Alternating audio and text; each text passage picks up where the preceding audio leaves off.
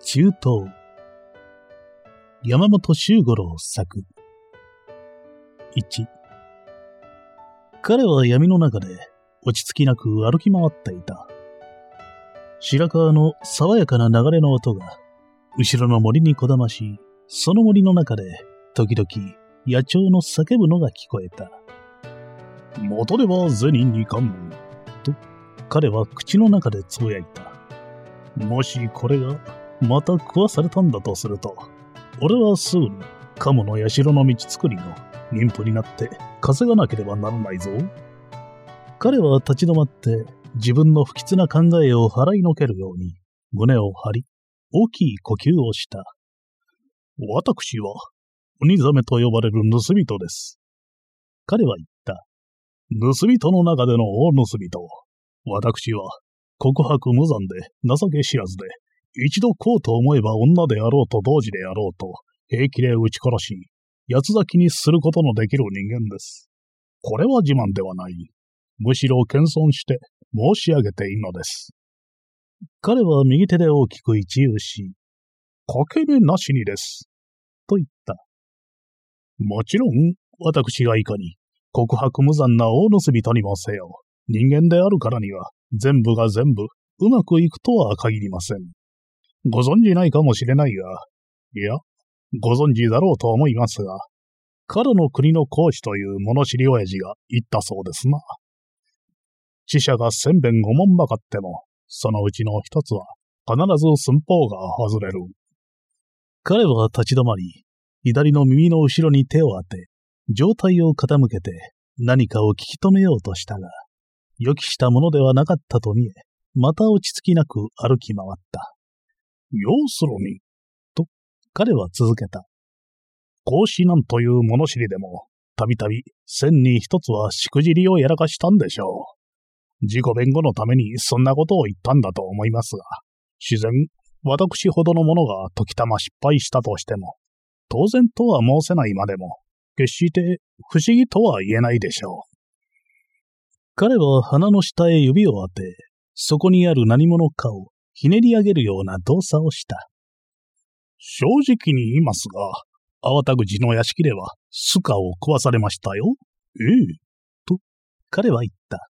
何しろ、大倉京を兼ねたことのある、おとどですからな。俗に大倉京を三年やれば、万国大王になるというくらいでして。高い声では申せないが、今をときめくおとどを、大正型の中にも、たらい回しに大倉京を兼任した人たちが少なくない。大田口の殿もその一人であり、万国大夫七家のうちに数えられているので、小のところ、私が目星をつけたのは遅すぎたと言ってもいいくらいです。彼はまた立ち止まり、何者かを聞き止めようとしたが、何も聞こえないらしく、左手を右手の袖口へ差し入れ、右手で顎を支えながら首をかしげた。おかしいな。彼はそうつぶやいたが、ふと顔を上げ、両手を勢いよく左右へ広げた。さて、青田口のことですが、と、彼は歩き出し、後戻りをしながら言った。あの屋敷を探るには脳を痛めましたよ。ええ、何しろ、広い寺内にどかどかと建物があり、どこが神殿やら、どれが便殿やら見当もつかない。肝心なのは金蔵で、大抵の屋敷は、ほぼその位置が決まっています。代理ならば、図書領の北、兵庫領の南にあたるところ、入道様の代なら、泉殿から便殿に渡る中間の塗り込め、また、ハゲの中将家なら、ま、いいでしょう。これは聞かないことにしておいてください。とにかく、予想もしなかったほど脳を痛め、懐も痛めた結果、私は守備よく目的を達しました。と、彼は続けた。ということは、粟田口の弟の屋敷へ忍び込み、目指した金袋を盗み出したわけです。朝の袋に入れたこのくらいの大きさのものを、25袋です。私がそれらの獲物を自分の山菜へ持ち帰り、目の前に積み上げたとき、どんな心持ちだったかはご想像に任せましょう。彼はそこで立ち止まり、左足に体重を預けて、右足を前に出し、そのつま先で地面を叩いた。私は話を進める前に、一応あなた方の固定観念を解いておきたい。と彼は言った。あなた方は多分、この鬼ザメが大盗人であるということで、私を道徳的に非難されていると思う。が、それは全くの誤解である。と、ズバリ申し上げる。なぜかなら、この世は盗むものがあり、盗まれるものがあって、初めて平行が保たれているからであります。もっとも、この両者が等数であってはならない。原則として盗むもの、すなわち賢くて血の巡りの早いものの数が少なくなければならない。例えばです。今日の街を二分して、こちらが盗むもの、こちらが盗まれるものと考えてください。これはもう、両者の関係がはっきりするから、平行を保つわけにはいきません。たちまち騒動になることは明白です。要約して申せば、盗まれるものの数は絶対に多数でなければならない。それは簡単に証明できることですよ。ええ。つまり、数が多ければです。その数の多いことに隠れて、誰が現実に盗まれているか、ということがわからなくなる。確かに、少数の盗む奴らはいる。が、自分が盗まれているという現実感は湧き起こらないわけです。彼は闇を透かして何者かを見ようとし、突然、自分の方を平手で打ち、この畜生か、とつぶやき、舌打ちをした。世間にはこれを不公平だというものがあります。と、彼はまた続けた。言わせておきましょう。そういう人間は働く気にもならず、また盗む勇気もなく、口だけで、ああだこうだという怠け者に過ぎないのです。この間も、小一条の弟が素晴らしい牛車を作られました。権限宝珠を散りばめた天眉の牛車でして、確か宋の国から議官を呼んで作らせたんでしょう。弟とどとしては、このくらいの牛車を持たなければ、国際的な観点からして、日本国の対面に関わる、と申されたそうです。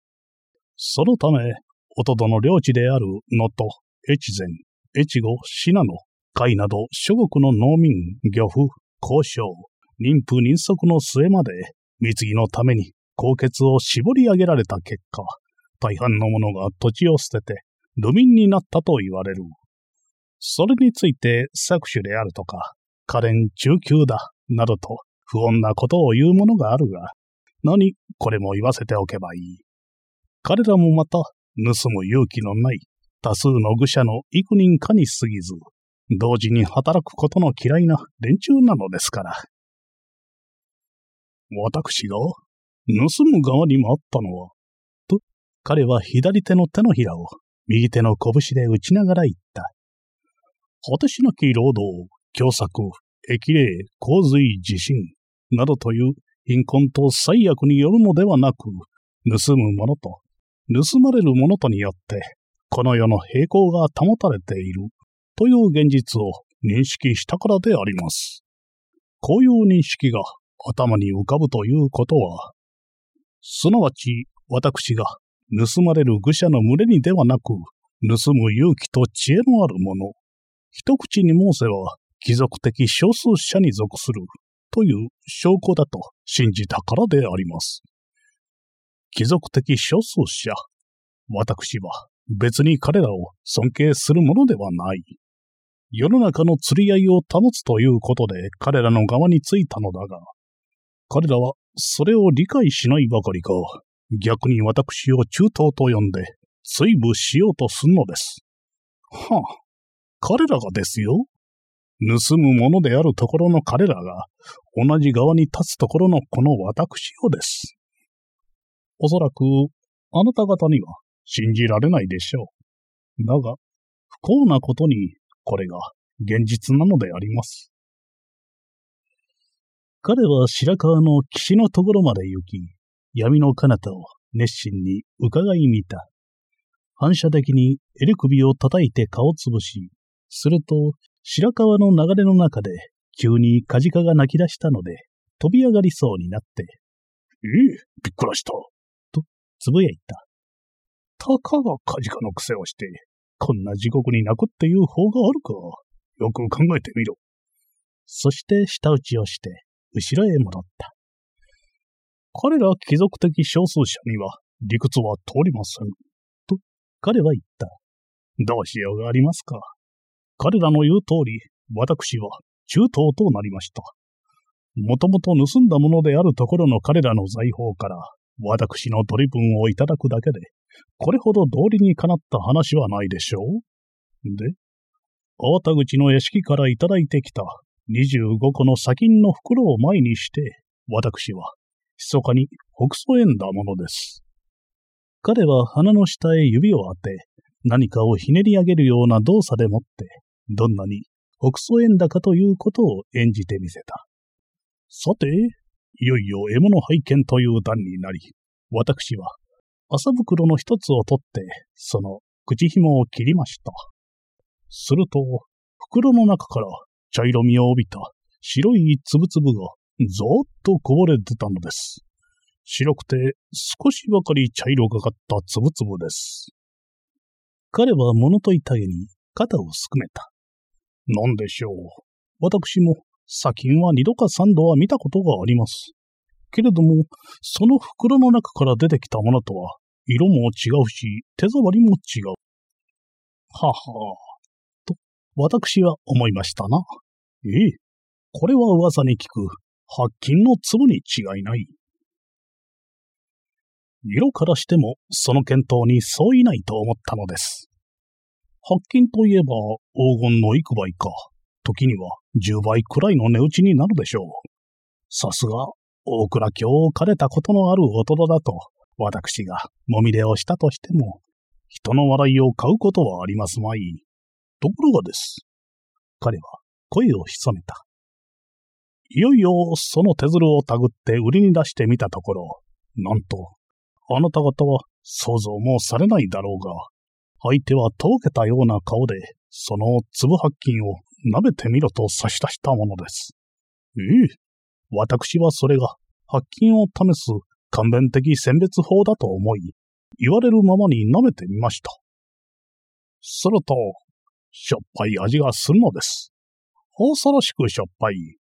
普通の塩とは思えないが、そして私は、白金の味を試みたことはないが、どちらかというと白金よりは塩の味に近いのではないかと思いました。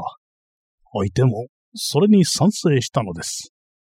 塩だよ、鬼ザメ。相手はうなずきました。これは白げた塩なんだ。なんでも、唐の国あたりから輸入されるそうだがね、日本では粟田口のおとどしか持っていないし、おとどはこれで、アコギに儲けているそうだよ。彼は奮然と拳を上げた。私は以前からうすうす、貴族社会は大敗しつつあると思っていました。しかし、こんなにまで悪がちこく、悪どいことになっているとは、全く知らなかった。先なら、どこかの手づるを通じてもすぐに売れます。黄金はどこから算しても黄金ですからな。ええ。しかし、白げた塩となると。彼は振り上げた拳で、箸と片手の手のひらを打った。どこへ売れますか？到来の塩だから、代理か貴族社会なら、時には黄金よりも高値に裁けるかもしれない。だが、一般社会では単に塩に過ぎません。かの惨めな貧民階級、これがいつの世でも最大多数なのだが、彼らには一つまみの粗塩でさえ高価であり、白げた塩などは全く無用無縁の馬鹿げた贅沢品に過ぎないのです。これは危険な品だよ、と、手鶴の相手は申しました。彼は吐息をついて続けた。大田口の弟以外に持ち主のない品だからな。ほんの一つまみでも世間に出せば、すぐに盗んだことがバレてしまう。例えて言えば、盗んだ松明を持って街をのし歩くようなものだ。で、私は25袋の獲物をそっくり、粟田口の屋敷へ戻しに行ったわけです。彼は左の右の後ろへ手を当て、状態を一方へかしげて何かを聞き止め、すぐに、やっと来よったぞ、と微笑した。ちょっと失礼します。と、彼は愛想笑いをして言った。これから竜道様の飛行機に、左大臣の白川の別所へ仕事に参るのです。ご存知でしょう？河の別所には、かの名高い黄金の完全音像がある。高さ一尺三寸。後輩も連座も含めて全体が金木であり、価格はおよそ3804両ということです。彼はもみ出をし、声を潜めた。これには元手をかけましてね。ええ、雑式に一人、琴練りに一人、叱るべく握らせましたので、追事兵衛から注文、庭を横切って便殿までの道順、つまどを開けて、久しを左へ30歩。ひーふみ。四つ目の障子を開けたところが休息の間。という塩梅に、すべては棚心を指すがごとく。ね。では、ちょっと失礼。に。ひーふみ。四つ目だ。と、彼は口の中でつぶやいた。待て待て。謝ってはならないぞ。いいか？と、彼は自分に確かめた。栗の木のところで追事兵を越した。な、いいか？そして注文を乗り越え、戦地を回って便殿へ来た。な、それからつまどだが、これも約束通り空いていたし、久しの間を左へ30歩。ひ、ふ、み。四つ目の障子がここよ。なんと、銭は使うときに使うものさねえ。あの雑式もことねりも、受け取った銭だけの義務はちゃんと果たした。さて、彼らが核も正直に約束を守り義務を果たしたということは、この仕事がいかに幸先のいいものであるかということを証明するものであるが、落ち着けこれからが肝心なところだ。これをこう開けよう。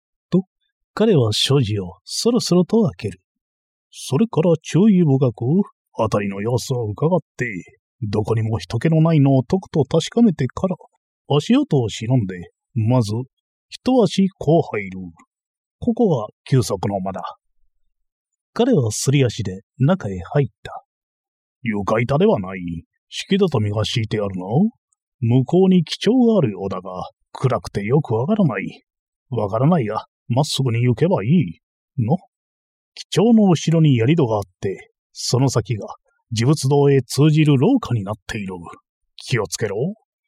彼は自分に警告した。音を立てるな、鬼ザメ。わかっている。そろそろと参ろう。よ、なんだ？彼は石のように身を固くし、ややしばらくそのままじっと息を殺していた。気の迷いだな。やがて彼はつぶやいた。そこらで忍び笑いをするような声がしたと思ったが、そんなはずはないな。誰かいるとすれば、忍び笑いなどするよりも、捕まえようとして飛びかかるだろうからな。空耳だ。彼は用心深く二歩進んだ。すると、敷畳の長方形の一方が音もなく外れて落ち、従って彼も落ちた。彼は仰天して両手をもがき、何かに捕まろうとしたが、敷畳の外れ落ちるのが早かったため、どこに捕まることもできず、ただ叫び声を上げないことに成功しただけで、読尺ばかり下の板の上尻から落ち込んでしまった。頭から落ちなかったのが不幸中の幸いだ。と思う暇もなく、打った尻を抱えて彼が起き直ると、それを待っていたように、あたりが夜の明けたごとく明るくなり、途方もない笑い声が起こった。明るさも明るかったし、笑い声は百の礼と百のタクと百の弦を一度に叩き鳴らすような、やかましく無遠慮なものであった。彼ははじめ、悪夢だと思い、固く目をつむってじっとしていた。それから静かに目を開いた。あたりの明るさはまばゆいばかりであり、笑い声はますます高くなっていた。これはどうしたことだ？彼はそっと用心深く伸び上がってみ、あっと言って目を大きく見開き、口を開いた。座敷の三方に何十何百という食台の火が揺れてい、趣向の大盤を前にして、きらびやかに着飾った金立ちや姫たちが並んでいた。宇田の高根に椎名は春、椎葉な春、と金立ちの一人が歌い出した。我が松屋。すると他の金立ちや姫たちが一斉に手拍子を打ち、物声に歌い出した。我が松屋、市議はさやらず、はしけやしくじらさやる。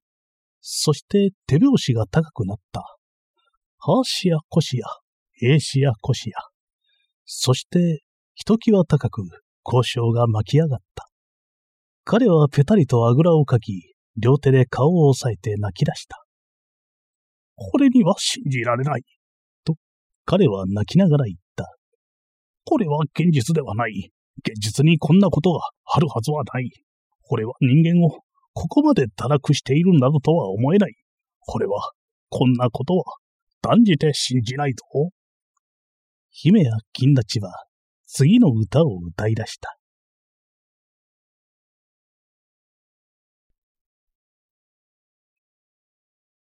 三。彼はビッコを引きながら、ゆっくりと左へ三歩歩き、次に右へ三歩歩いた。失礼しました。と、彼は顔をしかめながら、片手でぎこちなく一遊した。いや、どうか心配しないでください。戻ってくる途中で転びまして、この後ろ腰の骨のどこかを打ったらしいのです。ほんのちょっと打っただけですから。彼は口の中で何かつぶやき、道端にある石を見つけて、慎重にそこへ腰を下ろした。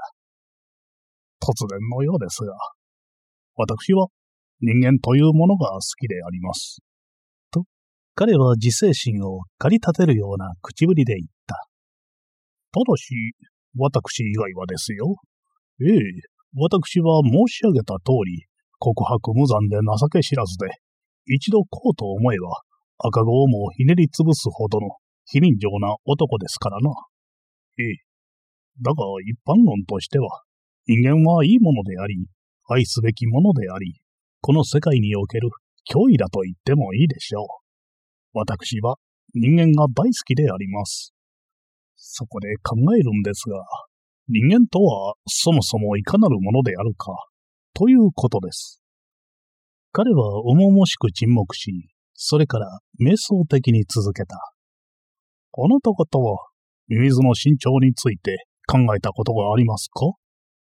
伺いたいのですが、ミミズというものは絶えず伸びたり縮んだりしております。こんな風にですね。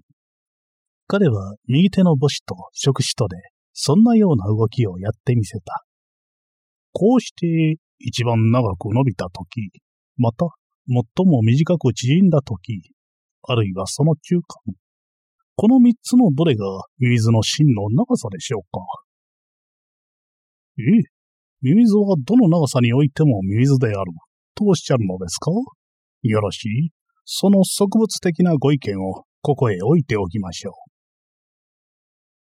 さて、人間ですが、これはもう千人いれば、千人全部が違った性格と風貌を持ち、語欲もまた同一ではない。千差千別、偉大なものから惨めなものまで、それぞれに考えも行動も生き方も違っています。しかも、これらをひっくるめて人間であるということには、いささかも変わりはないし、私はその人間を愛しているのであります。彼は左手を右手の袖口へ入れ、右手で顎を支えながら、複雑な対数表をまとめ上げようとでもするように、しばらくの間、重厚に黙っていた。愛と裏切りとは、ソーセージだと言います。と、彼はやがて言った。私は盗む側、すなわち貴族的少数者の側に属するので、彼らには一倍の愛を感じているわけですが、彼らによる立ちの悪い裏切りにぶつかるたびごと、少しずつ愛想が尽きるような気分を味わわなければなりません。先ほどは、粟田口の弟のことを申し上げましたな。ええ、実を言うと、あれはこっちの目算違いで、弟の裏切りとは申せないでしょう。しかし、その後、頼光大納言の今出川の別邸では、全身に小村帰りの起こるような論外の裏切りにあったのです。彼は立ち上がって、そっと後ろ腰を撫でた。ご存知のように、かの大納言は、皇太后の宮のご寵愛が厚く、いや、待ってください。皇太后ではなく、中空様でしたかな。それとも、上等門院か確か、上等門院かもしれませんな。それはまあ、どちらでもいいのですが、要点を申せば、ご寵愛が厚いために、しばしば金品を配慮しており、その中に、鳩の宝冠がある、ということなのです。それは全体が、金の唐草の透かし彫りで、鳳凰をいただき、日輪をかたどった飾りの中央に、白玉で鳩の打ち出しがあり、壁玉、緑中玉、紅玉、翡翠その他の玉類の散りばめと、鳩の目に金剛石が埋められてあるのとで、値三万三千両と言われているのです。三万三千両。ということは、取りも直さず、評価しがたいほど高価だという証拠なのですがね。ええ。彼は左へ散歩を歩くのにビッコを引くことを忘れ、あっと言って腰骨を押さえ、そのまましばらくじっとしていた。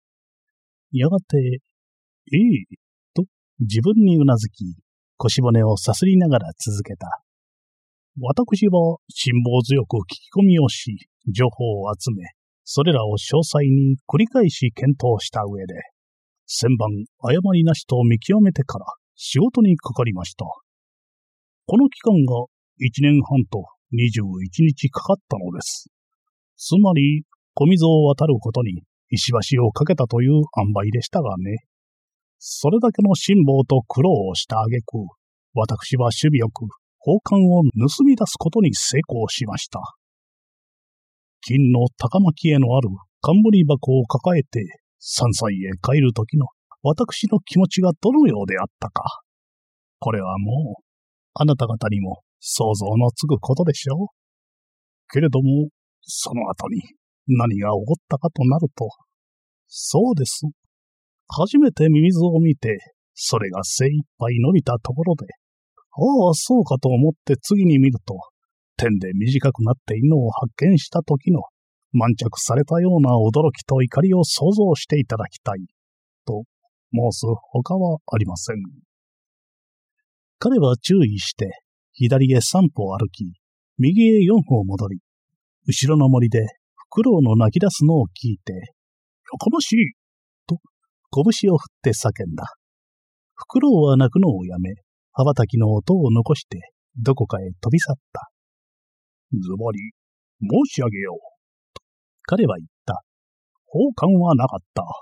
金の高巻への箱を開けてみると、宝冠などはなかった。いいですか？宝冠のない代わりに、藁の雪靴が入っていたのです。藁で編んだ、例のごとく通俗な雪靴がです。彼は左手を返し、右手の拳でそれを叩こうとしたが、その拳は途中で止まり、彼は両手を力なく垂れた。私は、交換のなかったことは咎めません。と、彼は忍耐強く言った。大代理の万所にも苦しい時はあるでしょうから、日常が派手な大納言も暮らしの必要から奉還で一時をしのぐということも、決してありえないことではない。私にも、それくらいの推量はできますし、それはそれでよろしい。お気の毒様と言ってもいいくらいです。にもかかわらず、大納言は、冠箱の中へ、宝冠の代わりに雪靴を入れておいた。何のためですか？彼は拳を頭上に上げて震わせた。全体何のためにそんなことをするんです？この、と、彼は自分自身を指さした。この、ホリザメと呼ばれる、冷酷無情でいかなる非道、どんなに残虐なことも、あえて辞さない大盗人である私が、一年半と二十一日の苦心を重ね、守備よく盗み出した冠箱の蓋を取ったとき、そこに藁の息靴を見出したら、どんな心持ちになるか。え？あなた方に伺いますが、そんな時に人は、どんな感情を抱かせられると思いますか？これは人間性を侮辱し、長老するものです。と、彼は声を励まして続けた。貴族社会の道徳心が大敗しつつあると、私は、うすうす感じていましたが、事実は予想以上にひどくなっているようです。はい、何ですか？左大臣の白川の別所はどうした？とおっしゃるんですか？彼は唇を片方へ曲げて、曖昧に肩をすくめた。今、それを申し上げようとしていたところなんですよ。ええ。彼ら貴族階級の大敗ぶりが、いかに増大しつつあるか、その特技心の乱脈さ。いや、待ってください。今それを申し上げるところでして。さよう。左大臣の別所へは、無論忍び込みました。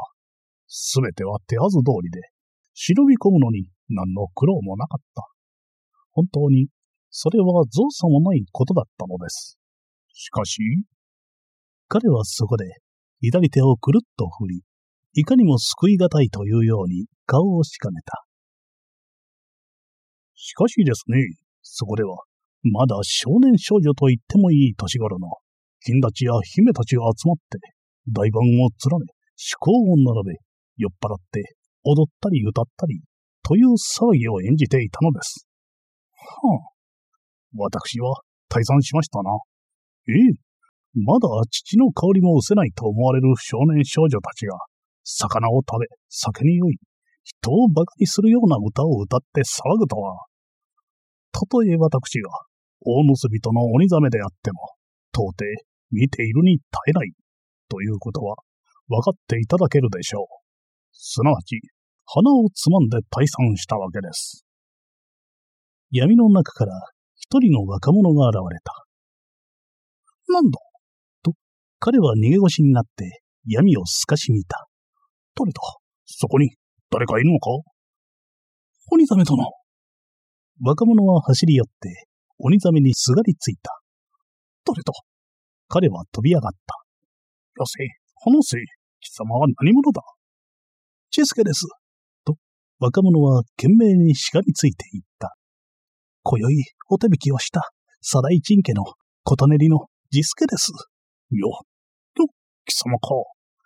彼は逆に、若者の首を掴んだ。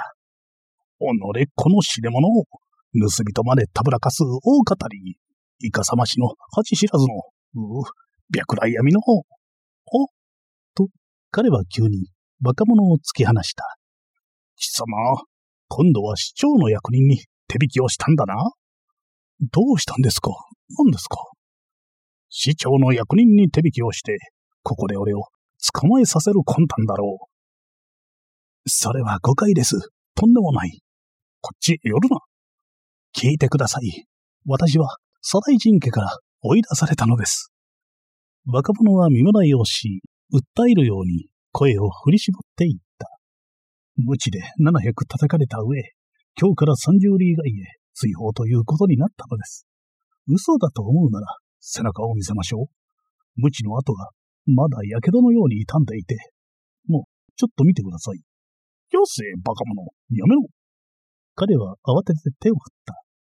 俺がいかに告白無残で情け知らずな男だと言っても、そんなものを平気で見られると思うか？人をどかすのもいい加減にしろ。あなたが信じてくだされば、私だって無理に見てもらおうとは言いませんよ。信じるだって彼は目を見た。ホニザメとも言われるこの俺を、あんな風にペテンにかけ、笑い物にしておいて、それでも貴様、信じろというのかペテンにかけた、ですって？若者は、公然と顎を上げた。失礼ですが、その言葉は聞き捨てになりませんが、一体、それはどういう意味ですか？彼は何か言おうとして声が喉に詰まり、席をしてからびっくりしたように相手を見た。こっちへ来い。と、彼は若者の袖を掴んで森の方へ下がった。人に聞かれては、俺が二重に恥をかく。こっちへ寄れ、バカ者。よし。そこで聞くが、貴様はペテンという意味が本当にわからないのか？金輪際。と言って、若者は薄っぺらな肩をそびやかした。これでも人間でしょうか？彼は脇を見て眉をしかめ、それから若者に向かって言った。おい、よく聞けよ。いいか。貴様はあの、なんとかいう雑式と二人で、白川の別所へ忍び込む手引きをした。そうだろう。その役目は、ちゃんと果たしましたよ。まあ、待て。そこでだ。俺はお前たち二人に、銭二冠門を渡した。のはっきりしてるじゃありませんか。問題はこれからだ。彼は左の手を出し、右の触手でその手のひらを叩きながら言った。俺は貴様たちに銭二冠門をやって、別所の呪物島への手引きを頼んだ。なるほど。貴様たちの手引きは、休息のままでは確かだった。ところがどうだ。休息の前入る途端、畳がどでん返しになってあの始末だ。若者は大きな声で笑い出したが、背中の傷に響いたと見え、つつ、と言って手を背中へやりながら身をかがめた。笑うとは何事だ。と、彼は怒った。貴様、知っていたんだろう。無論ですよ。私たちが申し付けられて作ったんですから。しかし、あんなにうまくいくとは思いませんでしたね。この知れ者が、うろんだなどと、どの口で抜かせるんだあなたには関係のないことでしょう。何が気に入らないんですか？彼は両手を前へ出し、それを広げてからバタンと桃へ打ち下ろした。物も言えない、とでも言いたげな動作で、次にカット頭へ血が昇ったらしく、拳を上げて相手にのしかかった。あの、この、と彼はどもり、そしてもっと怒った。俺に関係がないって何が気に入らないかって貴様、おい、よく聞け。彼は振り上げた拳で額の汗を拭いた。貴様たちは俺から二冠門の銭を受け取って、自物堂へ手引きの約束をしたんだぞ。その約束をしておきながら、一方では俺のために落とし穴を作り、俺を落とし込んで笑い物にした。これがペテンでなくって何だと言うんだ。あなたは理に疎い人だ。と、若者は屈託したように言った。いいですか？私どもは、あなたと手引きの約束をしました。そして約束は、ちゃんと果たしました。追事兵も、注文も、それから妻ども、ちゃんと開けてあったし、四つ目の障子まで正直に教えました。そうでしょう？けれどもです。弟の老いにあたる、左小弁常道様に気づかれて、どういう企みだと聞かれたのだから、これはもう申し上げるよりしようがないでしょう。正直にだと？もちろんです。若者は薄っぺらな肩をまたそびやかした。あなたとは銭二冠門で正直に約束を果たしましたが、左小弁様とは主従の契約によって全てを正直に申し上げた。したがって、落とし穴の件はあなたとは関係のないことだ。というわけが、これでお分かりでしょう？しかし、現に俺は、落とし穴へ落っこって、笑い物にされたぞ。落ちたのは、あなた自身ですよ。落とし穴は、貴様が作ったんだろう。左小弁様のお言いつけです。責任はないというのか？わからない人だ。いいですか？と、若者は、噛んで含めるように言った。私は責任を果たしたんですよ。あなたに対する責任も果たし、左大臣家に対する責任も果たしたんです。私はどちらにも正直に、異なり、実家として立派に責任を。どうなさるんです？止めぬな。俺は山歳へ帰る。彼は言った。貴様の言うことを聞いていると、不思議なことだが、自分がお人よしの馬鹿者であったために、ゼリーに願文を出して、わざわざ笑い物になった、という方に思えてきそうだ。現実は大抵そんなようなものです。黙れ俺は人も恐れる鬼ザメだぞ。彼は足踏みをしようとして危なく思い止まり、片手で腰骨を押さえながら言った。この告白も残で、血も涙もない大盗人である俺が、そんなクソ現実などを認めると思うか？見ていろ。いいから見ていろ。俺はもっと図でかい仕事をやってくれるぞ。待ってください。若者は彼の後を追った。私にいい考えがあるのです。左大人家を放逐された以上、これからはあなただけが頼りであり、あなたのために奔走したいと思うのです。お願いです。私を一緒に連れて行ってください。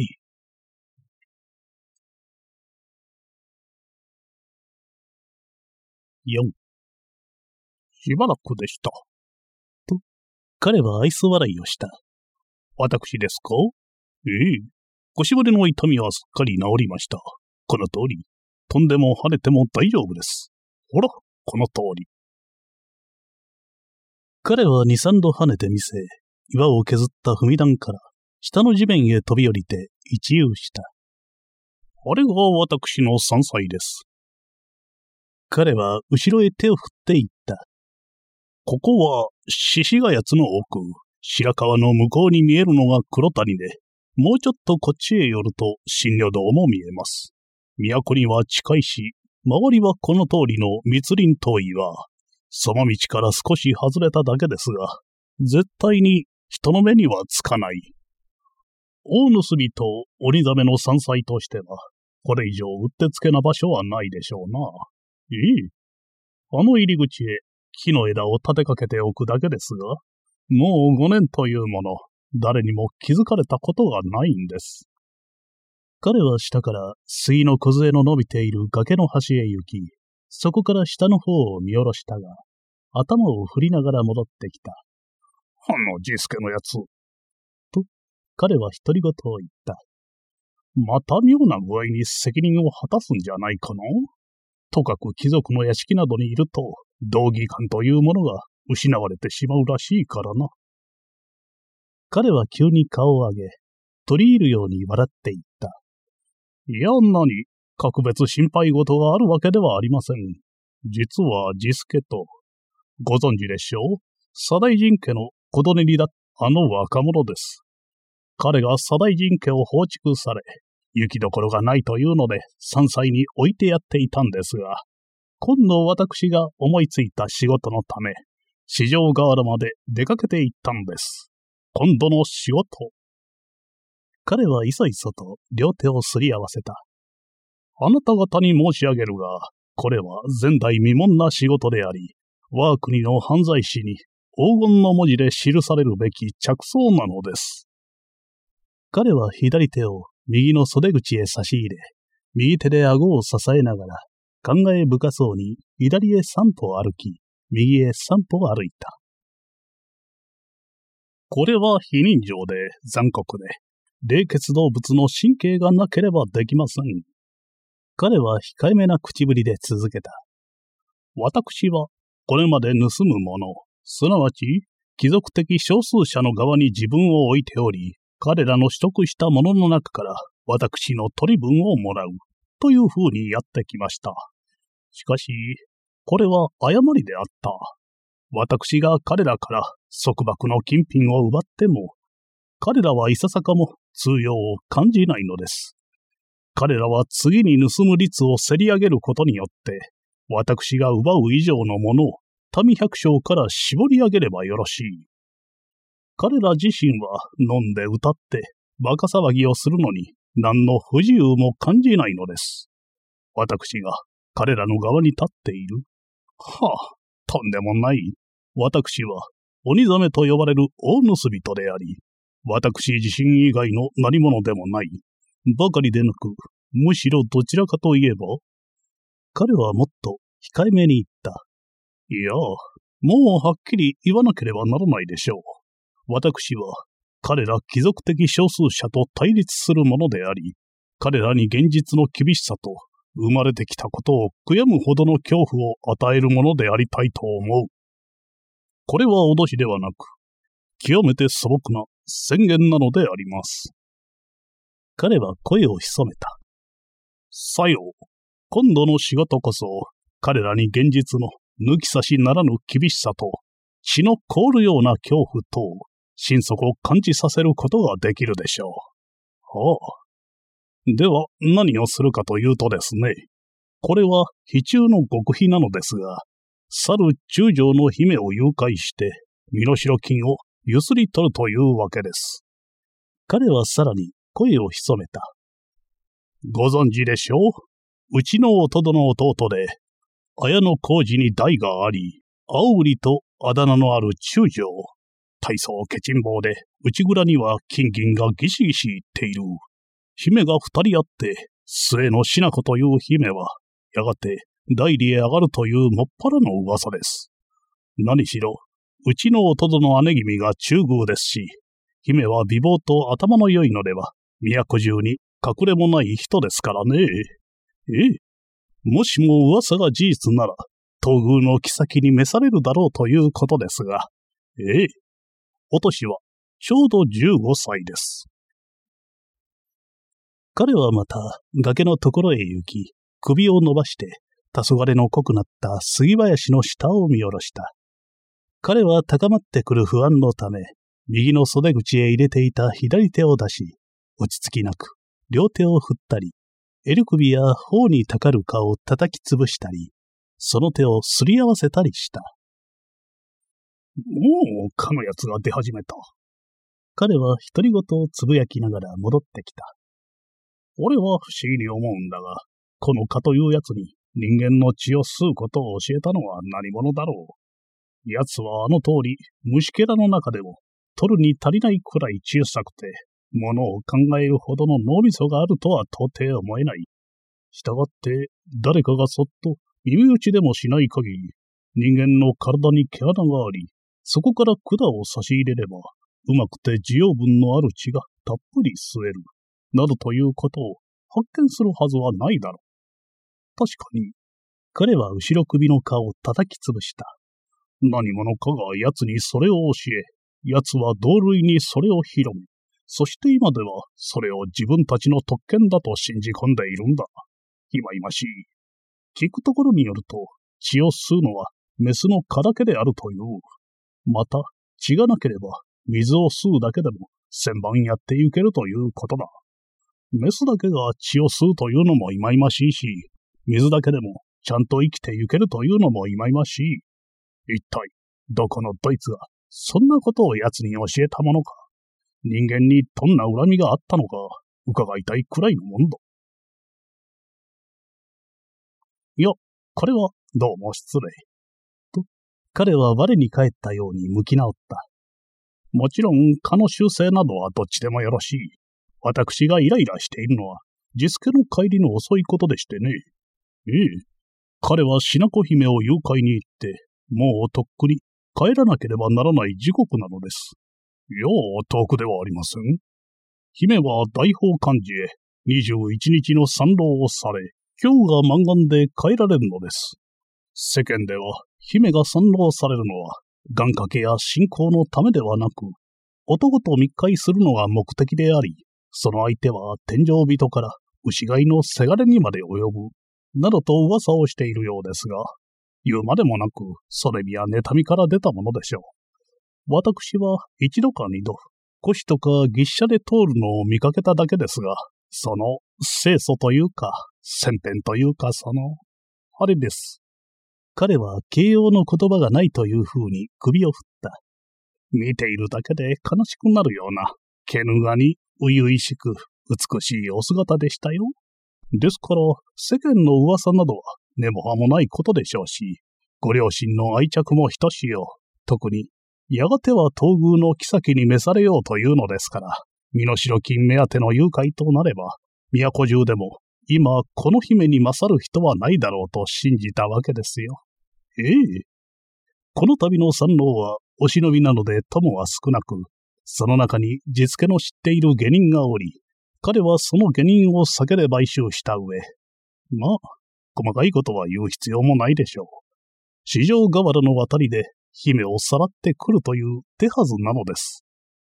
彼はちょっと崖の方へ耳を澄まし、それからまたそわそわと歩き回った。とんだことで、金木の仏像の代わりにあんな男を背負い込む結果となりましたが、と彼は弁解するように言った。あれでジスケという男もまんざら捨てたものではありません。また何者にもせよ、人間は可愛がっておくべきものだと思うのですが、彼は今度の仕事では、かなりな程度まで役に立ちましたな。ええ。もしも、ジスケがいなかったら。彼は突然跳ね上がり、踏み段を駆け上って山菜の中へ身を隠すと、ホラー穴の口を木の枝で隠した。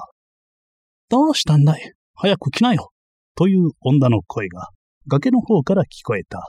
何さ弱虫これっぽっちの坂を登るのに夫婦言って、あちしなんか見てみな。この通りだから。美しい少女が一人、勇ましく走り登ってきた。略装の貝い取り姿ながら、そうまくっているため、ほっそりした足の膝の上までがあらわに見え、襟をくつろげた胸は、まだ小さいけれども、形の良い、こっちりと硬そうな層の乳房が半分型覗いていた。こんな話は聞いたこともない。と、喘ぎながら、若者が苦しそうに後から追いついてきた。誘拐される者が誘拐者をせき立てるなんて、こんな馬鹿げたことがあるだろうか。俺自身だって、噛みかけて、こんな話は信じやしないぞ。何をぶつくさ言ってんだい。と、美しい乙女は言った。早く来なよ。いい景色だから。わあ、すごい。谷間に白いムクムクがぞろめいてきやがって。あっちの山なんざ、今にかっけえ地名そうだぞ。静かにしてください。と、若者は荒い息をしながら静止した。ここは人も恐れる大盗人。鬼ザメと呼ばれる告白無残な族の山菜ですからな。おとなしくなさらないと、どんなひどい目に遭わされるか知れませんぞ。聞き飽きたよ、大ビオタン。少女は一唇を突き出した。おめえ、同じこと、もう百遍も抜かしてるぜ。こっちは聞き飽きてうんざりだ。ここが山菜で、本当にそんな野郎がいるんなら、さっさとしょっぴいてきたらどうだい？男のくせに、口ばかり叩くんじゃねえよ、この青ビオタン。ホラー穴を隠した木の枝の隙間から、そっと彼がこちらを覗いてみ、びっくりしたらしく、慌ててまた木の枝を元のように直した。もちろん、おっしゃるまでもなく。と、若者は答えた。これから山菜へご案内をいたしますが、一つ姫君にお願い申したいことがあるのです。と申しますのは、率直に言って、言葉遣いなんでして。そんなこと気にすんな。あなたは藤原御一門に生まれた高貴な方であり、彩色優れた歌人と、気にすんな、気にすんな。愛花に美しき乙女は手を振って遮った。おめえたち下船な人間は言葉遣いにまでビクビクするだろうが、あちしっち社会になるとそんな遠慮はありゃしね。好きなように食べ、好きなようにね。好きなように喋り、好きなように楽しむのさ。生きている限り、楽しむだけ楽しむ。万事それだけのことさ。いいからその、鬼ザメのところへ連れてってくんね。俺は、気分が塞いできた。と、若者は脇へ向いてつぶやいた。この爆弾者、中将の姫君だと、堀ザメ殿が信じてくれるかどうか、この俺自身でさえ確信が持てなくなってきたからな。何をまた、ぶつくさ言ってんのさ。どうぞ、こちらへ。若者は腰をかがめ、ひらっと手を振っていった。これが山菜です。若者は少女の先に立って階段を登り、洞穴のホラー穴の口に立てかけてある木の枝をどけ、姫を案内して中へ入っていった。日はすでに落ちて谷間から這い登ってくる夕霧も灰色から薄墨色に変わりつつ、次第に消え去ってゆき、空に残った茜色の雲もたちまち色あせて、かすかに星が光り始めた。山菜の中から若者と彼が出てき、踏み段を降りてこちらへ来た。なんだあれは？あの化け物はなんだ？落ち着いてください。まあ、落ち着いてください。と、若者は彼をなだめた。あなたが疑わしく思うだろうということは、私もおよそ察しておりました。私自身でさえ、イカ者をつかまされたんではないと、幾度も首をひねったくらいなんです。いや、まあ聞いてください。若者は両手で彼を押さえるような動作をした。けれどもです。私は、中将家の下人とは古い知り合いですし、お供のはしためたちも中将家の者に相違なく、現に姫君その人が品子であると言って、魚と鳥とは見分けのつくものだ。と、彼は若者の言葉を遮って、会議を抑えきれぬように言った。また、男と女の区別、白黒の違いも判断ができる。人間には誰しもそのくらいの能力はあるものだ。しかし、貴様が連れてきたあの者は、誘拐です。と、若者が訂正した。連れてきたのではなく、かどわかしてきたのです。それが自分か。彼は若者にのしかかった。中将の姫どころか、あれは最も暴ずれた空月女でなければ、化粧のものというところだぞ。あなたはご存じないようだが、そして、あの姫はちょっとど外れてはいるようだが、およそ公家貴族の金立ちや姫君というものは、一般が想像するよりはるかに庶民的であり、物事に肯定しない風習があるので、あれが庶民的だって彼はさらに若者へのしかかり、相手を崖の方へ追い詰めながらとなった。山菜へ入ってくるなり俺に抱きつき、俺の唇へ噛みついて、さすがこの悪逆冷酷な鬼ザメも、顔を赤くするようなことを囁き、そして、俺のことを押し倒そうとするのを見ただろう。一般庶民が、あんな真似をすると思うか。それが、その貴族社会では、生まれつき、誰に遠慮ということを知らないのだそうでして。若者は崖を避けて脇の方へ回りながら弁明した。ここへ来る途中でも立ち威張りをなさるので、私は人が来なければいいがとハラハラしているのに、姫君は誠に正々堂々、いかに素朴な百姓のオーナーも及ばぬ巧みな手際で、し、黙れ、こら黙れ。彼は狼狽したように怒鳴った。俺はかの社会特技が乱れつつあるとは推察しているが、そこまで話を面白くすると作り事になるし、もしもそれが事実なら、あれがまやかし者なことを証明するものだぞ。証明は簡単です。身代金の脅迫状で試せばいいでしょう。と、若者が言った。できているなら私にください。これからすぐに中将家へ持って行きますから。それはそうだが。彼は山菜の方を振り返ってみ、不安そうに口ごもった。脅迫状はできている。ここに持っているが、何しろこれは、この仕事の要だからな。どうしたら確かに中将の手に渡るかという手段を考える頭と、それを実行する度胸のあるものでなければ、それこそ私にうってつけの役目です。いや、貴様はまだ若い。初めからその約束でしたよ。約束は変更されるものだ。彼は懐から書状を出してみ、また山菜の方へ振り返って、ゆっくり首を振った。貴様はともかく宮遣いの経験があるし、姫たちの扱いも少しは心得ているだろう。だが、俺は全くの無経験者である上に、相手があんな。若者はツバメのように素早く身を翻し、彼の手から書状を奪い取った。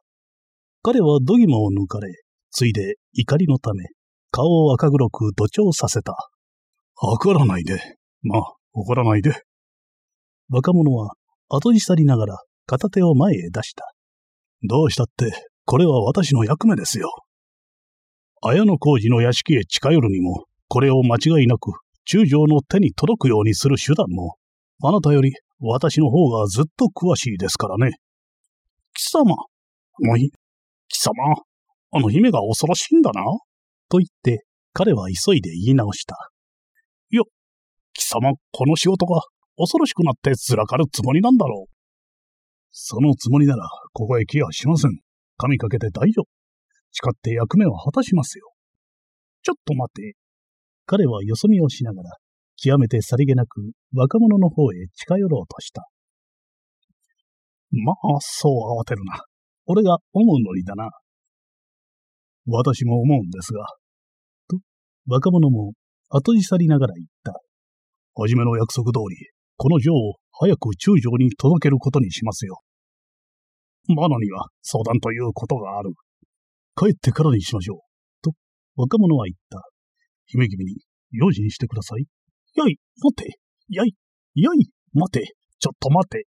すぐ帰ります。若者は走り出した。もし帰りが遅くなっても、私のことは心配しないでください。どうかお大事に。卑怯者め。彼は走り去る若者に向かって、片手の拳を振りながら叫んだ。戻ってこい。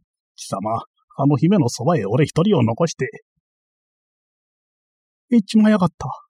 あの、ためごかしの、ごますりの、独善家の、卑怯者が。ご。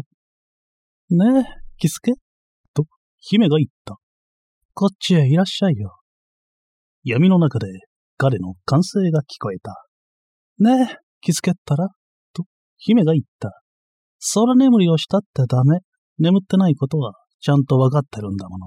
ねえ、返事をしなさいよ。いびきの声が少し高くなった。バカね。姫は喉で笑った。いびきってそんなに規則正しく出るもんじゃないのよ。本当に眠っている時はもっと身動きをするし、いびきだって高くなったり低くなったり、途切れたかと思うとまた始まったりっていう具合に、不規則で絶えず変化するものなのよ。彼は闇の中でもぞもぞと寝返り、いびきの声を高めたり低めたり、途切らせたかと思うと、ちょっとうなってみせたりした。そうそう、うまくなったわ。と、姫が褒めた。それから、と、夢を見るときは、笑いもするし、泣くときもあるのよ。彼は黙っていた。自分の現在置かれた状態をよく検討したのだろう。やがて眠っているはずであることを忘れて、バカな、と言った。人をバカにしてはいけない。と、彼は腹立たしげに言った。お前様は、臆病育ちに似合わず、人の悪いことばかり言いなさる。もう時刻も遅いのだから、黙って魚心ならなければいけませんぞ。魚心って何のこと？魚心あれば、水心っていうことかしら？とんでもないことをおっしゃる。お育ちにも似合わない。魚心なさればお休みなされでござりましょうが。つまらないこと言わないで。と、姫は鼻声を出した。ねえ、こっちへ来てよ、鬼助。私の名は鬼ザメです。どうか、鬼助なんて呼ばないでください。と、彼は言った。それに、またこっちへ来いなどと、はしたないことをおっしゃってはいけません。ご身分に関わりますぞ。じゃあ、あちしがそっちへ行くわ。何ですって？彼の羽を切るような気配がした。あちしがそっちへ行くって言うの？と、姫が言った。これまで一晩だって一人で寝たことなんかないんだもの。男がいなければ次女でもいい。誰かに抱かれるか抱くかしなければ眠れやしないわ。冗談じゃない。冗談をおっしゃってはいけません。彼は慌てて水黒いをするらしい。しきりに空きをし、もぞもぞやりながら言った。そんなことを言って、私を脅かすつもりだろうが、ご身分とお育ちを考えたら、冗談にもそんな言葉を口になさるものではありませんぞ。あら、やだ。あちしっちは、みんなこういう風に育ってんのよ。どこにいるの？鬼兵あなたは、ご空腹なんだな。彼は震えながら火打ち石を打った。酔ってはいけません。そこにじっとしててください。人間は腹が減ってると眠れないし、眠れなければあらぬことを考えるものです。ちょっと待ってください。今、何か差し上げますから。彼が火をつけると、根むしろの上に人手をかけて横たわっている姫のほとんど半裸になった姿が見え、彼は目を引きつったように脇へ反らしながら立っていった。姫は数詞の下着の裾をまくり、胸元をもっとかき広げ、杉のへぎ板で作った不細工な扇で、はたはたと気だるそうに風を入れながら、甘ったるい誘惑的な声で、何やら俗に砕けた歌を歌った。まもなく、彼は大きな金まりを持って戻ってき、それを姫に渡した。これは泡と小麦をいって粉にした焼き団子。こちらは干し桃と干したイノシシの肉です。と彼は説明した。この団子を一口、次にイノシシの干し肉を一かじり、それに干し桃をちょっと噛み合わせてください。あなた方のお口には合わないでしょうが、こういう山菜のことで何もありませんから、上だけしのぐと思って辛抱を願います。酒はないの？姫は横になったまま、手づかみで食べながら言った。酒を持ってきなよ。酒なんてとんでもない。酒はあるんだろある言葉ありますが、あなた方の召し上がるようなものではないし、それに、ご身分から言っても、お年から言っても、酒などを召し上がるべきではないでしょう。これは、うめえもんだな。うん。姫は、舌包みを打った。こんなうめえものは初めてだ。食べたら急に腹が減ってきちゃった。よ、酒を持ってきなってばさ。いけません。と言って、彼は脇へ向き、独り言をつぶやいた。なんということだ。これがうちの弟と中宮の姪、中将の姫、やがては春の宮の妃にも治ろうという人だろうか。本当に、これがその人だろうか。酒を持ってきなっていうのに聞こえないのかい？と姫が言った。もう食べ物もなくなっちゃったからね。酒と一緒におかわりも持っといで。ぐずぐずするんじゃないよ。今の食べちまった？ですって。彼は空になった金まりを受け取り、司祭にその中を覗き込んだ。本当だ。肝が潰れた。すっからかんだ。山立ちでも、一敵には余るくらいのものを、かけらも残さず食べちまった。あの、たおやかにか細いお体の、一体どこへ、どう入ったものだろう。おまけに、代わりをよこせだって？いい彼は、ぞっとしたように肩をすくめ、立って行きながら、長いため息をついた。6今日でもう5日になる。と、闇の中で彼が独り言をつぶやいた。ジスケはまだ帰らない。あの卑劣感は5日も経つのに、帰っても来ず、何の報告もしない。思った通り、奴は辛かったにそういない。姫が寝返る気配と、鼻にかかった甘いうなり声が聞こえ、彼はぎょっとしたように口をつぐんだ。山菜の外で野鳥の鳴く声がし、虫の声が聞こえた。どうしよう？と、彼はまたつぶやいた。どうにかしなければならない。いつまでもこうしているわけにはいかないぞ。貯蔵食料も残り少なくなった。俺一人なら冬まで十分に持つはずだったが、それでも余るくらいだったのが、姫のおかげですっかり底をついちまった。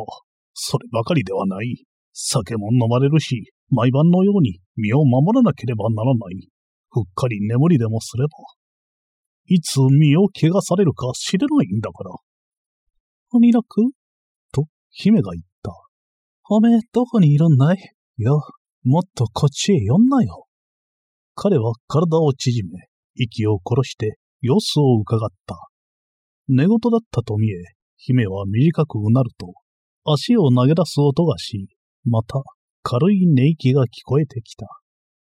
明日は出かけてってみよう。と、彼はしばらく待ってみてから続けた。奴は責任だけは果たす男だ。たとえずらかるにしても、あの女王、中将の手に届けるという役目だけは果たしたはずだ。とすれば、五日という日限も、八坂の塔の下という場所も、中将には分かっているだろう。そうだ。明日は俺が、八坂の社まで出かけて行くとしよう。彼は吐息をつき、あくびをした。今度の思いつきは素晴らしかったな。と、彼はつぶやいた。わずかばかりの金品を盗むなんてもんじゃない。そんなものは駆け出しの泥棒のすることだ。この鬼助ではない。鬼ザメ様はそんな半端な仕事はしない。あの高慢面をした貴族の心を恐怖で震え上がらせ、暗い太ったあの生白い体の血が凍るような思いを味わわせ、おまけに砂金三千両を召し上げてやるんだ。うん。彼はまたあくびをした。俺には今、あの青売りの中将の顔が目に見える。最愛の姫、都中に彩色並びなき姫、やがては東宮の妃に召され、従って親の中将の華やかな将来をも約束するところの宝。その姫が角明かされ、冷酷無残であり、情け知らずなこの織ザメの手に落ちている。ふう。彼らは血の涙を流し神仏に祈り、頭をかきむしり時短打を踏んで、泣きわめき狂い回っていることだろう。はっはっは。彼らは今こそ思い知るのだ。現実がいかに無慈悲で厳しく、この世に生きることがどんなに苦しみと悲しみに満ちているか、ということを。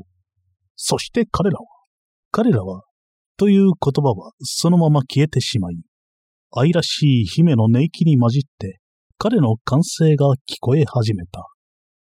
闇のどこかで虫の音が高くなり、彼らの幾種類かの恋歌は、互いに競争者を凌駕しようとして技巧を凝らし、あるいは力強く、あるいは微妙に、それぞれ精魂を込め、のぼせ上がって歌い続けた。すると、どのくらい経ってからか、姫の柔らかな寝息が聞こえなくなり、密かに絹ずれの音がしたと思うと、うおという彼の苦しそうな声が聞こえた。おっくと闇の中で彼はもがいた。苦しい。だ、誰だ？じっとしてて。と、姫の囁くのが闇の中で聞こえた。暴れるんじゃないの？これをこうしなさい。ダメ。じっとしているのよ。姫君ですね。とんでもない。と、彼は何かに塞がれた唇の端で抗議した。とんでもない人だ。ご身分をお考えなさい。あなたはやがて、春宮の、う、う。何をごたくさするんだい、鬼メロ。おめえ、それでも男かいと、姫が叱りつけた。男なら、ちっとは男らしくしろ。なんだ、育児のね。こんなことで、うろうろするんじゃねえよ。さあ、おとなしく、あちしの言う通りにしな。これを、こうするんだってばさ。こう。ナブ八万大菩薩。と、彼はもがきながら祈った。この大難を逃れさせたまえ。おお、痛い。また腰の骨が折れるぞ。うう。なんという力だ。苦しい。俺はどうやら、組み敷かれるようだぞ。おとなしくするか、それとも、喉笛を噛み破ってくれようか。え？と、姫が言った。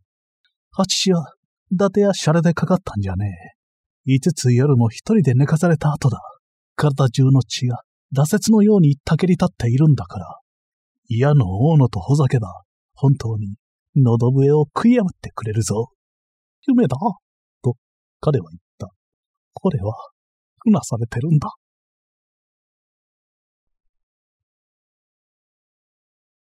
七。もう、夜が明けそうだな。うん。と、彼は片手で顔を撫でながら言った。あんなことのあった後でも、やはり夜が明けて、朝になるということは不思議だ。信じかねるような気持ちだ。彼は肩を撫で、胸を撫で、体中を手で撫でた。大丈夫。ちゃんと応体は揃ってる。それから足踏みをしてみ、両手を交互に叩いてみた。骨もどうやら無事らしい。ほっぺたは焦げちまった。肉がこんなに焦げてくぼんで、頬骨が突き出ちまった。それに少しふらふらするが、まあ、命に別状のないだけは儲けものだ。彼は山菜の方へ振り返り、しばらく耳を澄ましていて、それから崖の方へ歩いていった。安心してください、皆さん。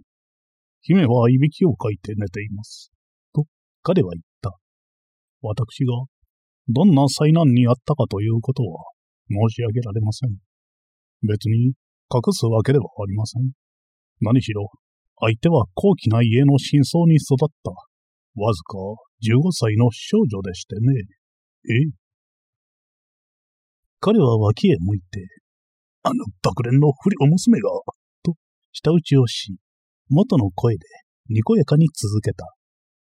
ちょっとばかり、やんちゃなところはありますが、真は怯えていたんですな。私は隠れもない大盗人と、情け知らずで告白で血も涙もない鬼ザメですからな。あまりうるさいので、一言叱りつけてやったら、ベースを書いて縮み上がりました。そこは育ちが育ちですかね。可愛いもんです。何が可愛いんだ？と、彼は脇を向いてしかめ面をした。晴れても中将の姫君かい？え？甲羅を経た空爪も顔負けするような色好みで、この鬼ザメ様でさえ恥ずかしくなるような軽技めいたテレンテクダを飽きずに押し付けやがった。あれは真相に育った姫どころか、天からの女悪魔だ。いや、失礼、なんでもありません。と、彼は愛想笑いをし、声に出して言った。貴族的少数者に対する私の考えが、いささか甘すぎたことについて反省していたのです。いや、姫の話ではない。白子姫は、まあ、可憐な少女でしてね。問題は貴族社会全体についてなのです。彼らは私が想像していたよりも、道徳的大敗の度がはるかに深く、その害は死女にまで及んでいるらしい。あの姫、ではありません。普遍的な話ですが、わずか14や15の小娘のくせに、誘拐されても驚かず、親たちから引き離され、恐ろしい山菜に押し込められても、悲しみ嘆くどころか、へ彼は頭を片方へ振った。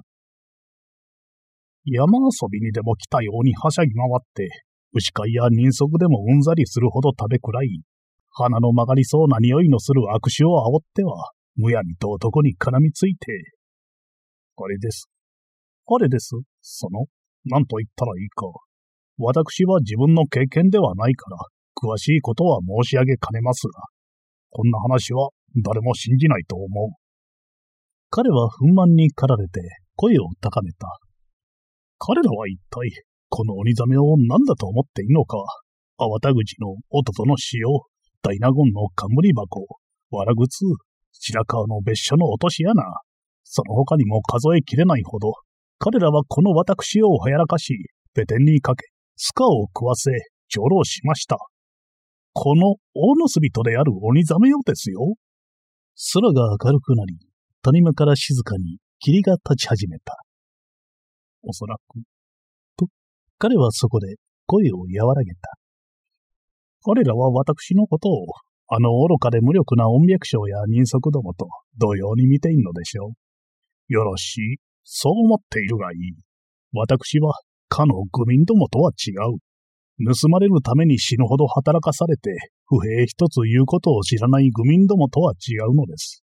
どう違うか、それを彼らに思い知らせてやろう。十五かそこらの小娘に絡まれて、悲鳴を上げるような男であるかどうか。さよ。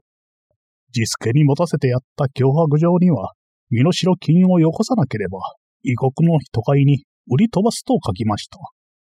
けれども、それでは生ぬるい。私は、追って状をやりますよ。ええ、こんな風にです。彼は左手を右の袖口に入れ、右手の指で唇をつまんだ。そうですな。と、彼は考え考え言った。さよう、木の股へ逆ずりにかけ、八つ咲きにして犬に食わせる。どうでしょう？うちの弟と中宮のメイン、綾野浩二の中将の姫が、逆ずりの八つ咲き。死体を犬の餌食にされるとあってはですな。へへ。彼は両手をすり合わせた。彼らがどんなに怯え上がるか、どんなに肝を縮め、恐怖のために血の凍る思いをするか。まあ、見ていてください。私は、いざとなったら、情け容赦のない人間です。彼らがたとえ地面にひれ伏し、涙を流して愛想嘆願しても、この冷酷な心を一寸も動かすことはできないでしょう。この鬼ザメは、そういう男なのですから。いやあれはなんだ？誰かやってくるぞ。彼は身を隠そうとして辺りを見回した。山菜の中へ入ろうとしたが、危ないところで思い止まり、どこかに藪でもないかと目を向いて見回すところへ、若者が息を切らしながら走ってきた。彼は慌てて地上へかがみ込み、走ってきた若者を認め、その後ろには若者にかき乱された霧が煙のようにたなびいている以外に、怪しいものは何もないことを確かめてから、立ち上がってそっちへ行っ。何をしていたんだ？と、彼はわめいた。今までどこで何をしていたんだ？と、と、と、若者はあいた。いや、いやさ、貴様は、綾野浩二の中将家へ行った。自分で無理やりその役を買って出た。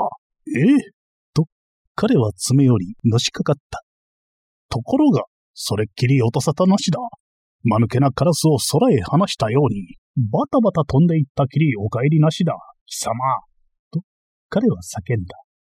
俺を騙してずらかったんだろう。え？若者は片手に持った書状で都の方を指し、自分の足元を指した。息切れがして口が聞けないため、そうやって自分の証を立てようというのらしい。都の方角と今自分のいる場所を指し示しながら、いたずらに口を開けたり閉じたりし、片手で額から顔へ流れる汗を拭いた。彼の方はお構いなしで、片手の拳を若者の鼻先へ突きつけながら、ずらかっては見たがうまくいかなかったので、恥知らずにも今頃帰ってきて、また俺を騙すつもりだろう、とわめき立てた。若者は肩をすくめたり、両手を広げたり、首を振ったり胸を叩いたりしながら、彼のわめきの収まるのを待っていたが、ふと気がついた様子で、持っている書状の封を開け、それを広げて、書いてある文字を彼の方へ見せ、そこを指で読め、という風に叩いた。なんだ？と、彼は顔を突き出した。それはなんだ？何のペテンだ中将。と、若者は言った。中将だって？綾野浩二のか若者がうなずくと、彼はさっと一歩後ろへ下がった。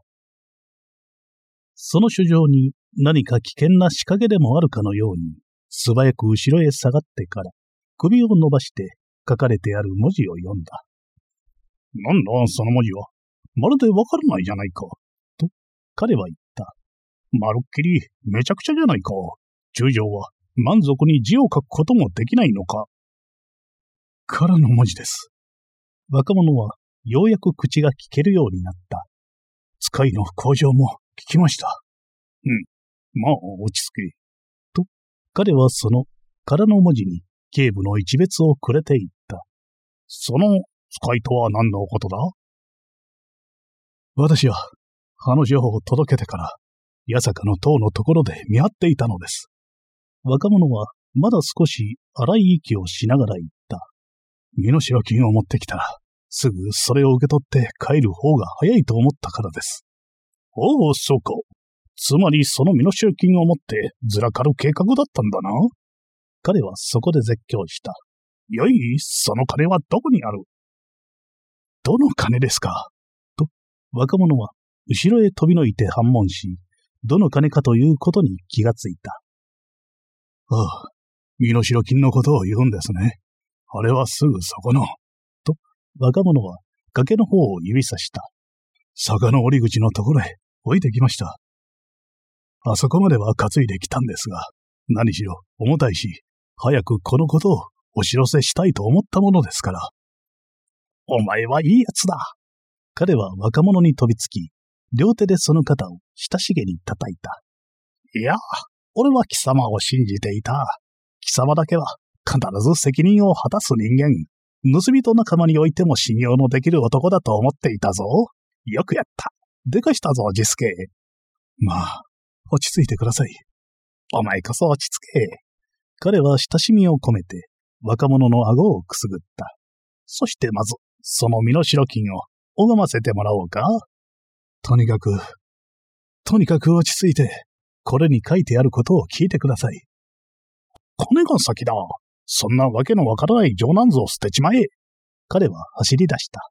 そう、どこにやるか一緒に来て教えろ。若者は落胆したように、ガクッと寮の肩を落とし、気乗りのしない様子で彼の後を追っていった。あたりはさらに明るくなり、谷から吹き上げる微風のため、霧は揺れ上がったり横になびいたりしながら、次第に薄くなってゆき、杉林の中で騒がしく鳥が鳴き出した。二人はすぐに戻ってきた。若者が古びた大きな空びつを担ぎ、彼は銭袋を片手に持ち、片手でその袋の下を叩きながらわめいていた。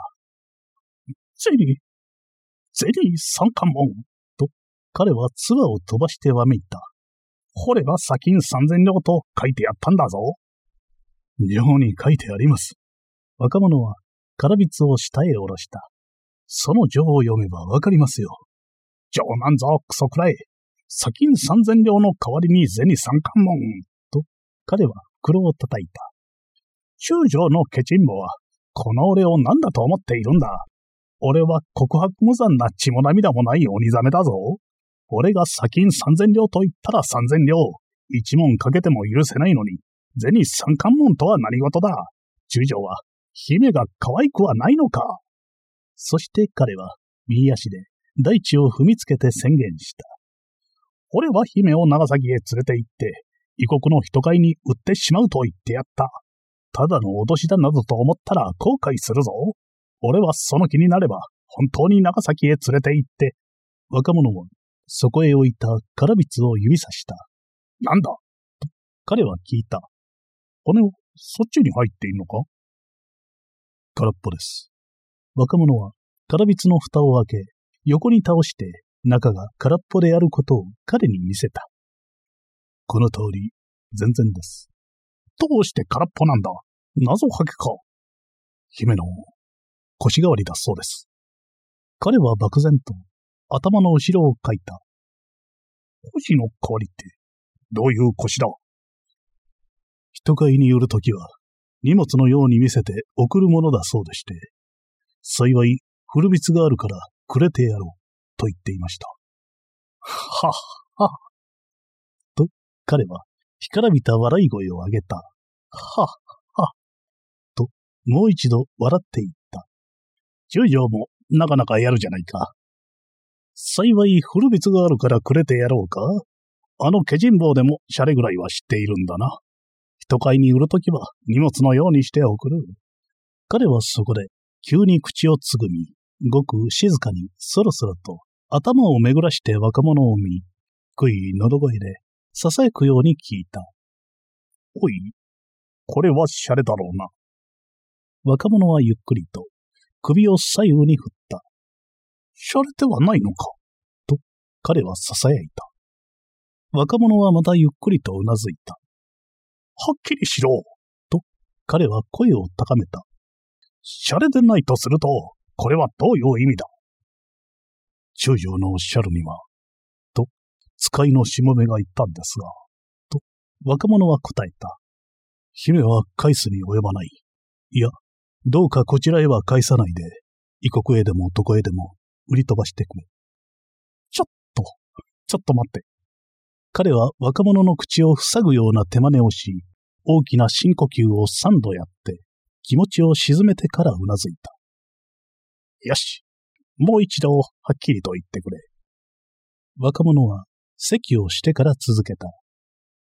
ようやくして言えば、中将は姫を取り戻したくないんですな。姫を誘拐してくれたことは感謝する。恥を話すようだが、姫がいると代理をはじめ、都中の風紀が乱れるばかりである。人買いに売るもよし、貴様の女房にするもよし、いずれにせよ、この都から連れて立ち退いてくれ。旅費として銭三冠門を使わすから、絶対にこちらへ戻さないでくれ。もし、こちらへ戻すようなら、ケビの長へ訴えて、極刑に処すであろう。というわけです。彼は青くなり、じっと考え込み、若者の言葉をよく吟味してから、力任せに大地を踏みつけた。なんと、なんということだ。彼はこっちを見て叫んだ。こんなことがあっていいものでしょうかえ皆さん、塩をしゃぶらせ、雪靴をかませ、落とし穴を食わせた上にこの始末です。これは人を侮辱するばかりでなく、人類全体を冒涜するものではありませんかいっそや、彼らは歌い生やしました。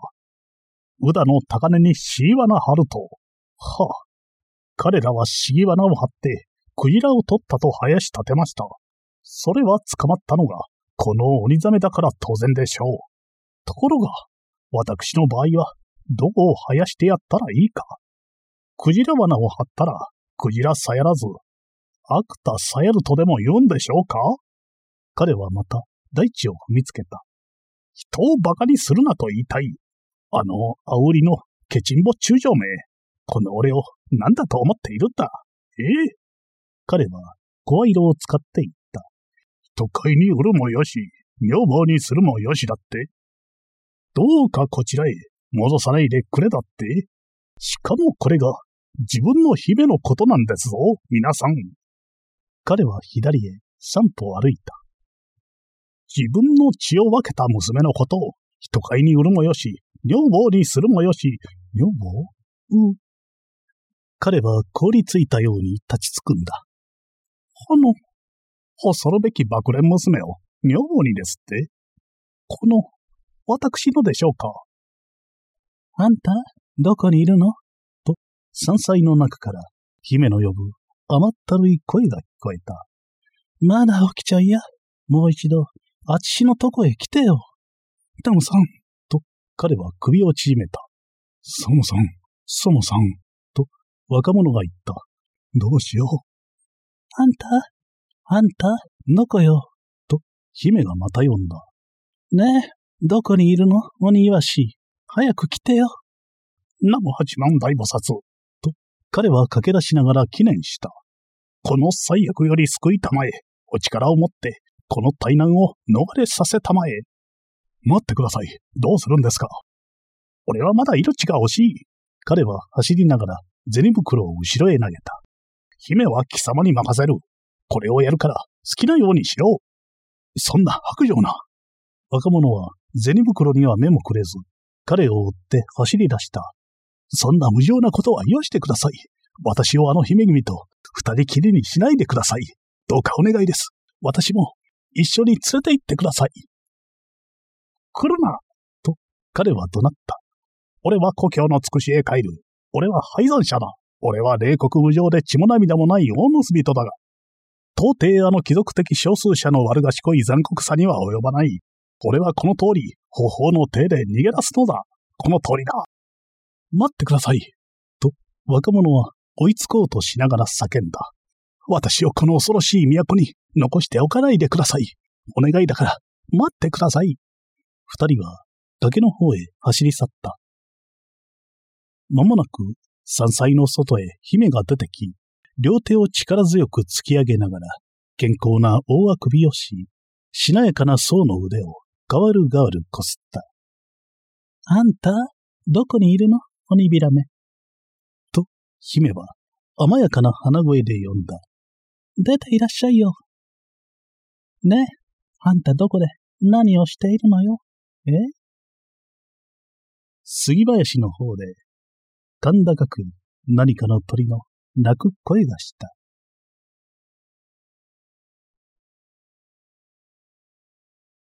誰かの気合わせかもしれませんぜ。誰事おめえさんに殺された前髪の十佐の。なんだと？ゴンベイがはっとして身を引いたのはすでに遅かった。その前に京太郎は脇差しを抜いて背の影へ隠していた。いきなり肩をぶつけるように飛びつくと、彼の火払い、それを力の限り抱き込ませていた。う、やろうゴンベイが断末に抜いた刃は柱の角へ深く食い込んでいた。手記があるので、火腹から膝へ、畳へ、ほとばしって流れる血が、見る間に二人の足元に広がった。どうしたの？お前さん？まさか、いくら酒に酔っていても、ゴンベイがそんな狂変にあったとは思えないので、おいらはかぶせてあったアンドンの小袖を取って、それを下げて、寝巻き姿のまま、ひょいと顔を出した。はれ？おいらは、そこに血しようと、その血の池の中に倒れているゴンベイの姿を一目見ると、こう叫んで、バタバタと奥の部屋へ逃げ込んだ。姉子、すがりついていった行太郎は、赤い布団の上を踏んづけて、押し入れの前で彼女の袖と腕首を掴んだ。だ、誰だい、お前は？行太郎でさ、ご存知でしょう？え？とうに、あっしの姿は、この江戸の町で、おめえさんの目に映っているはずだ。何にも言うことはね。これからすぐに支度をしてくんね。支度？ああ、出かけるんだ。ど、どこへさ、お前？おいらは、昔に帰った行太郎の落ち着きぶりと、その手にある生々しい血刀を見て、奥歯をかみしめた。どこへ？ふん。姉子にも似合わねえ。野暮なことを言うじゃねえか。どうせおめえは昔から浮気性だ。十座が死にゃ、ゴンベイの持ち物。ゴンベイが死にゃ、俺の持ち物だ。言いたい文句は他にあるが、今は何にも言わねえことにするから、おとなしく、俺の色になって、ここを逃げるんだ。右の手に血の滴る脇差し、左の手にぐいと彼女の腕を組み込んで、人目につくから、せめて手ぬぐいでも顔へかぶりねえ。ロギンもあるだけ肌身につけていくわいい。お、どこからか月が差していやがる。引き窓が開いていた。高度の薄い春の月が、引き窓から丸い明かりを勝手元の境に落としていた。血潮の中にうっぷしていたゴンベイは、ふと、その白い明かりの中に立った行太郎と、おいらの影を見て、